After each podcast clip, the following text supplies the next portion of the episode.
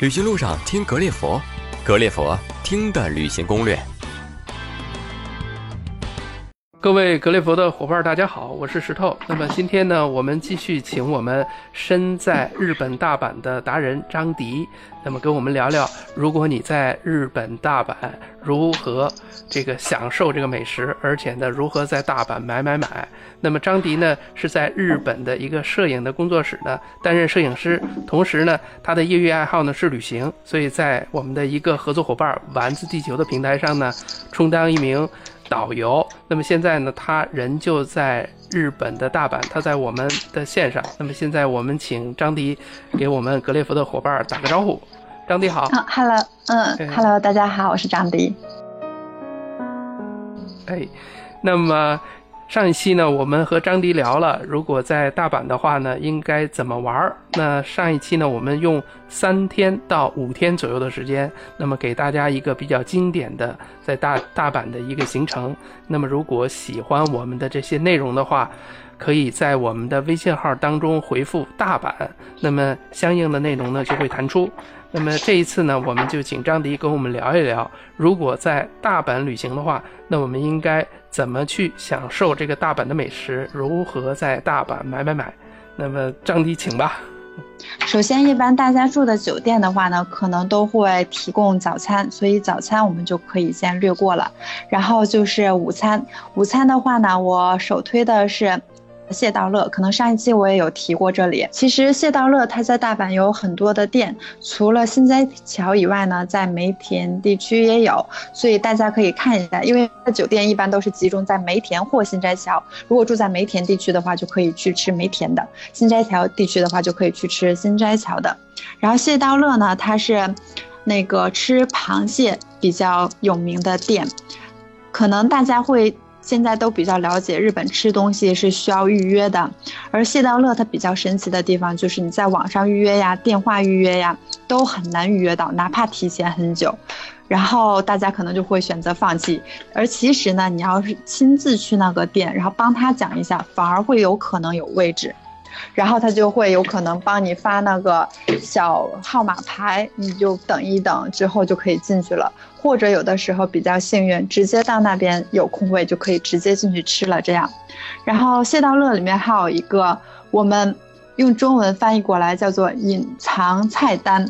因为可能他没有在菜单上帮你明确的写出来，只有比较了解的人才会知道，就是他有一个抹茶冰淇淋。因为一般大家会去谢道乐吃套餐，套餐的最后都会有一道点心，有的时候大家点的那个套餐的点心可能是其他的一些东西，比如说是布丁呀，或者是小蛋糕之类的。这个时候呢，他没有，他不会在菜单上写上这道点心可以。换，可是我比较推荐大家，就是到时候帮店员讲一下，换一下最后的点心，因为他们家的抹茶冰淇淋真的非常好吃，而且他是会把那个抹茶那拿到你的面前来，然后用他专门搅拌抹茶的那种小道具，在你现场帮你现场磨，现场。那个冲泡之后淋到那个冰淇淋上面，所以你就是既可以看人家帮你做，又可以吃一个现做出来的抹茶冰淇淋，真的是比较赞。因为抹茶其实纯正的抹茶是稍微苦一点的，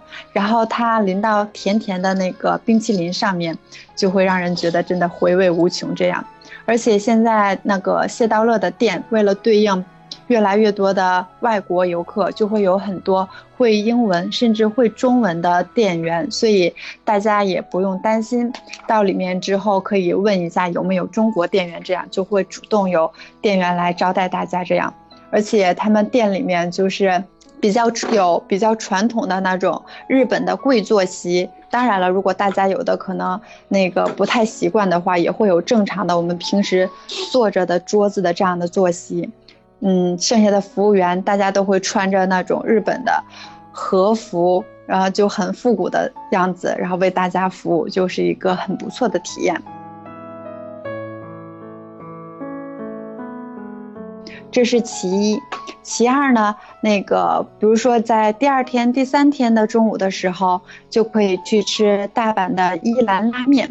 伊兰拉面现在大家就是。可能有很多人都听说过，因为它的味道真的很棒。它虽然是只有一种汤料，但是你可以自己去选择加那个里面的一些小配菜，比如说自己要加那个。蛋，或者是自己加辣椒，自己加里面的那个高菜之类的，都是可以自己去选择的。而且它这个店的店铺很有意思，它是一横排坐过去的。坐过去之后呢，它在两个相邻座位之间是有个小挡板的。如果这两个人认识呢，就可以把挡板收起来；如果这两个人可能就是不认识呀，就可以把挡板挡上。然后它这个座位前面呢，也是有一块小挡板的。这个挡板就是店家上菜时候用的，人家就是帮你上面的时候，就会大喊一声“不好意思，好啦”，然后就帮你把小挡板拉起来，之后把那个面送上来，就是一个吃饭又好吃，然后店铺又比较有意思，可以去体验一下的一个地方。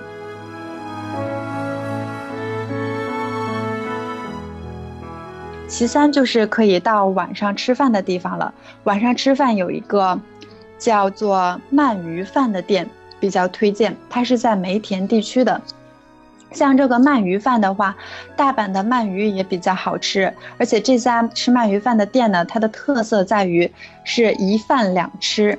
它是先帮你放上上来的时候是。像我们国内的盖饭的感觉一样，下面是饭，然后上面帮你盖上那个鳗鱼，你就可以直接作为鳗鱼饭吃。吃完了之后，就是你要剩一点嘛，就可以变为第二种吃法，叫做茶泡茶泡饭。在日本的历史非常的久远，它最初其实是日本一些平民的吃法，因为可能早期的时候日本也比较穷，毕竟是岛国，物产也不丰富，他们要吃饭的时候就会用茶叶。冲的水去泡在饭里面，然后加一些其他的调料，这样来吃就是有点味道的感觉。发展到现在呢，就会变成了一道很棒的主菜，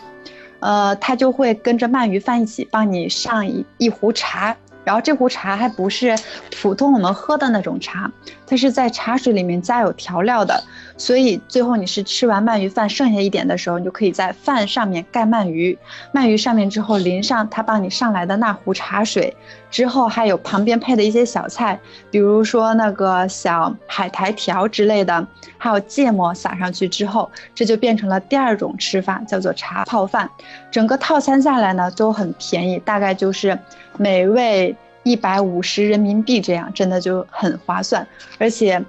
整个店的氛围呀也比较好，很安静。这样，还有一家就是我在上一期可能也稍微提到一点的，就是自己来做自己感受的那种大阪特色小吃店。这家店里面呢，它有大阪烧，然后有那个 yakisoba，就是炒面。然后还有那个 takoyaki，就是章鱼小丸子，它是会帮你做一些初期的加工，之后就把那一那个调料全都放到你面前。这个是也是一排坐过去的那种感觉。然后每个人的前面都会有一个铁板一样的小炉子，它是连成一长条的，之后。会根据你点的东西，他会把原材料放到你面前的那个小铁板上，再帮你发两个铁板勺，之后就可以自己去炒呀，然后按照自己喜欢的感觉去把它弄得稍微烤的熟一点呀，炒的熟一点，或者是炒的稍微软一点，这样就是又能感受一个比较有意思的当地特色小吃的制作方法，又可以去吃一下当地的特色小吃，所以这个也是非常推荐的。基本上就是这四个是主推，如果还有其他感兴趣的话，就可以再来问我一下。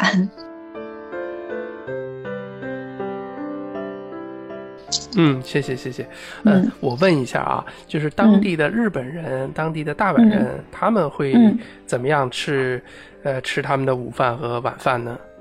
嗯，像我刚才讲的那个自己去做铁板烧的这个，就是他们当地人会吃的，因为像那个章鱼小丸子，在大阪这边就会有很多店都卖它的那个加工器皿，就很多自己家里人都会去做的那种，所以这个店就是比较符合当地人的口味，当地人都会去体验的这种。嗯，然后剩下其他的话，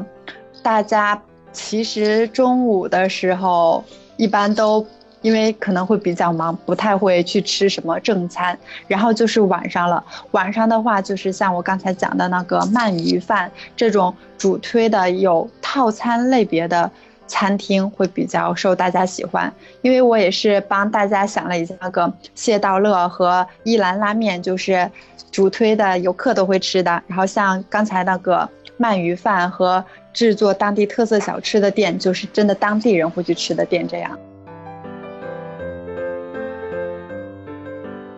嗯，了解了，我觉得挺好的，这也是我们的一个福利。刚才您介绍的这个谢道乐，还有一些小门道，其实不需要一定通过网上预约或者是电话这种方式，反而你预定不上，倒是应该去碰碰运气哈。另外还有一个最后的抹茶的冰激凌，我觉得也是挺最后挺天彩的这样的一个事儿啊。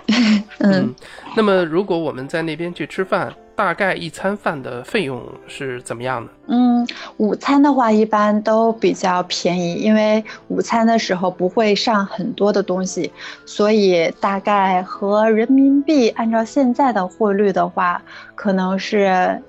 不到一百一百一百人民币这样，嗯，然后晚餐的时候，一般店里面也会推出比较大的套餐，里面包含的那个餐品比较多，这样，所以稍微价格也会贵一些，大概就是人民币一百五到一百七这样。如果要是小朋友的话，一般就是折半。嗯。总的来讲还是可以的哈，就是我觉得就是在日本的消费相对来讲还比较高。刚才您给我们介绍的那些价格，我们听起来还是挺亲民的，嗯，而且还很低。对对对，嗯。OK，那我们吃完了，那您介绍这个这个我们在这个大阪怎么买买买吧。嗯，好的。像大阪买买买的话，一般就是首先是电器。因为日本的电器制造非常厉害，然后大家有很多会想买那个电饭煲，然后还有保温杯，还有那个女生的话就卷发棒、吹吹吹风机之类的，就是想买的东西都很多。所以如果要是这样的话，就会向大家推荐两个电器店，一个叫做有有都巴西卡梅拉，它翻译成中文应该是叫有都巴西。然后还有另外一个店叫做比古卡梅拉，然后这两个店就是主要都是卖电器比较多的，而且像有都有都有都巴喜的话，它是除了电器店，它在同层上还有一些药妆可以卖，比如说化妆品呀，然后女生用的那个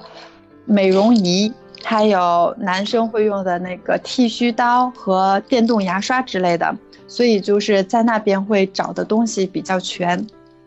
除了大型的电器以外，一些小型的东西都可以买得到。这是电器方面。除了电器之外呢，就是开始买品牌的东西，因为有的时候涉及到关税，日本的那个品牌的东西就会相对国内来讲比较便宜，所以同样的那个牌子。比如说那个香奈儿呀、迪奥呀之类的，大家可能会选择来日本买，而不是在国内买。嗯，像这些品牌号，说到大型的牌子的话，就会也涉及到日本的化妆品嘛。因为日本的化妆品相对来说比较高端，所以它一般都会出现在那个品牌的同层当中。一般就是去大型的百货商店了，然后推荐的百货商店就是梅田地区的，因为梅田它作为大阪的交通枢纽，集中了很多大型的百货商店，比如说阪急百货店、阪神百货店，还有大丸百货店、路库啊之类的，在这边就是因为同一地区集中的多，你就可以选择的种类更多，也不用跑很远，这边就。比较推荐，在里面既可以买化妆品，也可以买奢侈品、轻奢品。然后，这就是关于化妆品和品牌类的东西。再之后就是当地潮牌和药妆店可以买到的一些小东西。当地潮牌和药妆店买到的小东西的话，就是主推新斋桥地区，因为新斋桥地区集中了的药妆店非常的多，它整个从头到尾的话，药妆店要在十家以上，而且都是大型的药妆店。嗯，价钱的话，有很多客人有的时候会问我日本有没有假货，这个日本是真的没有假货，它有高仿。但是高仿的话，它都会在角落里帮你标好，说这个是 A 仿呀之类的。因为日本在这方面查的非常严，一旦这个店里出到假货的话，整个店就没有办法经营下去了，所以就不会有人冒着这种非风险去做这种得不偿失的事情。然后大家就可以去那边的药妆店买，但是这里有一个小贴士，就是现在新斋桥地区有很多中国人开的店，他们店卖的东西呢不是假的，都是真的。可是区别就是他们店的东西会虚抬价格，他会告诉你这个价格很便宜，是打过折的，但其实这个价格甚至高于其他日本。本地的店家，所以那边去的话，如果没有当地向导带领，自己去逛的话，就是推荐多跑几家，想买的那个东西的价格注意一下，多比较一下，就可以知道哪家是合适的了。这样，然后药妆店的话，有很多什么大家夏天会想买的驱蚊的，还有小朋友的那个防盗警铃，还有一些面膜之类的，在那边就都能买到了。然后就是新斋桥那边有很多。当地潮牌，比如说日本有一个牛仔裤的牌子，在那边就是大阪的话，应该是只有那边一家店。不过开店的时间比较短，是上午十一点到下午五点，中间还午休，所以一般这种潮牌要想去的话，就要提前考虑一下那个时间上的问题，然后。像那边的美国村也有很多欧美那边的牌子，会有什么嘻哈风呀？有的时候也会看到一些主打黑暗萝莉装的店、cosplay 的店，就是一些比较小众的店，这边都能找到。所以买买买的话，大概就是这三个推荐了。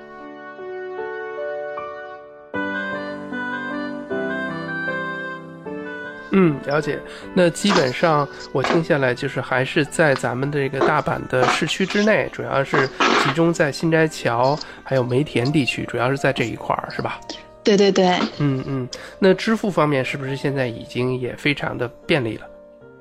对的，像现金的话肯定是不用说了，然后就是银联，在大型百货店的话，银联卡付账会有折扣，所以比较推荐银联卡付账。嗯，而且现在就是国内的微信呀、支付宝呀很厉害，虽然没有完全普及，但是有很多店甚至可以微信和支付宝支付这样。不过安全起见也方便起见的话，最推荐的还是银联支付这样。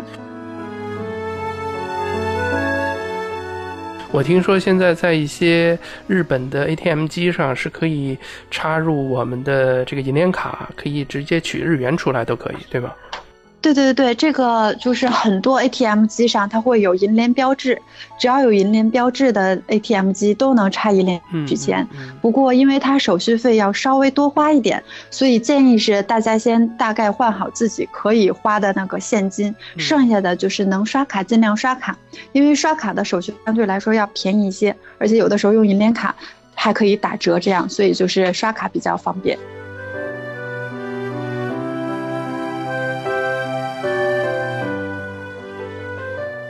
最后我再问一个问题，就是如果是买了这些产品，出口退税的时候，是我们在机场退呢，还是说有的一些免税店就可以直接就可以打折退税了呢？嗯，这个是有两种的，一般像药妆店的话，它是会你买完东西，它帮你把那个小单据都压到那个护照本上。这个之后，这个就是你出关的时候，入关的时候会人家去可能会查，也可能不会查，就是看运气的感觉。但是这个因为你东西自己确实买了嘛，所以人家查你也不怕，只要你保证他帮你封好袋子的东西，在你回国之前不要打开用，然后他帮你钉到护照本上的小票不要撕掉就好了。这是其中之一，另外一个就是在大型百货店买的东西比较贵的那种的地方的话，它是会当场帮你退税的，但是它是同层，比如说你在这家百货楼里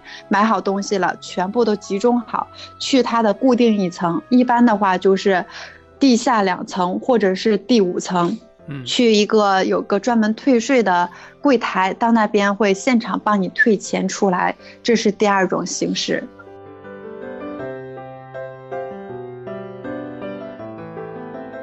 嗯，了解这个，我觉得对大家挺有用的，因为我觉得咱们的消费能力越来越厉害。那么其实如果买的多，那么其实这个省下的钱也是不少的啊。那我们听我们的这个内容，大家也应该，我觉得也是一种很好的一个内容的一个补充，就是在商店的最后一层，就是最底下的一层，或者在最上面的一层，可能会有这样的这样的退税机构，大家可以留心找一找啊。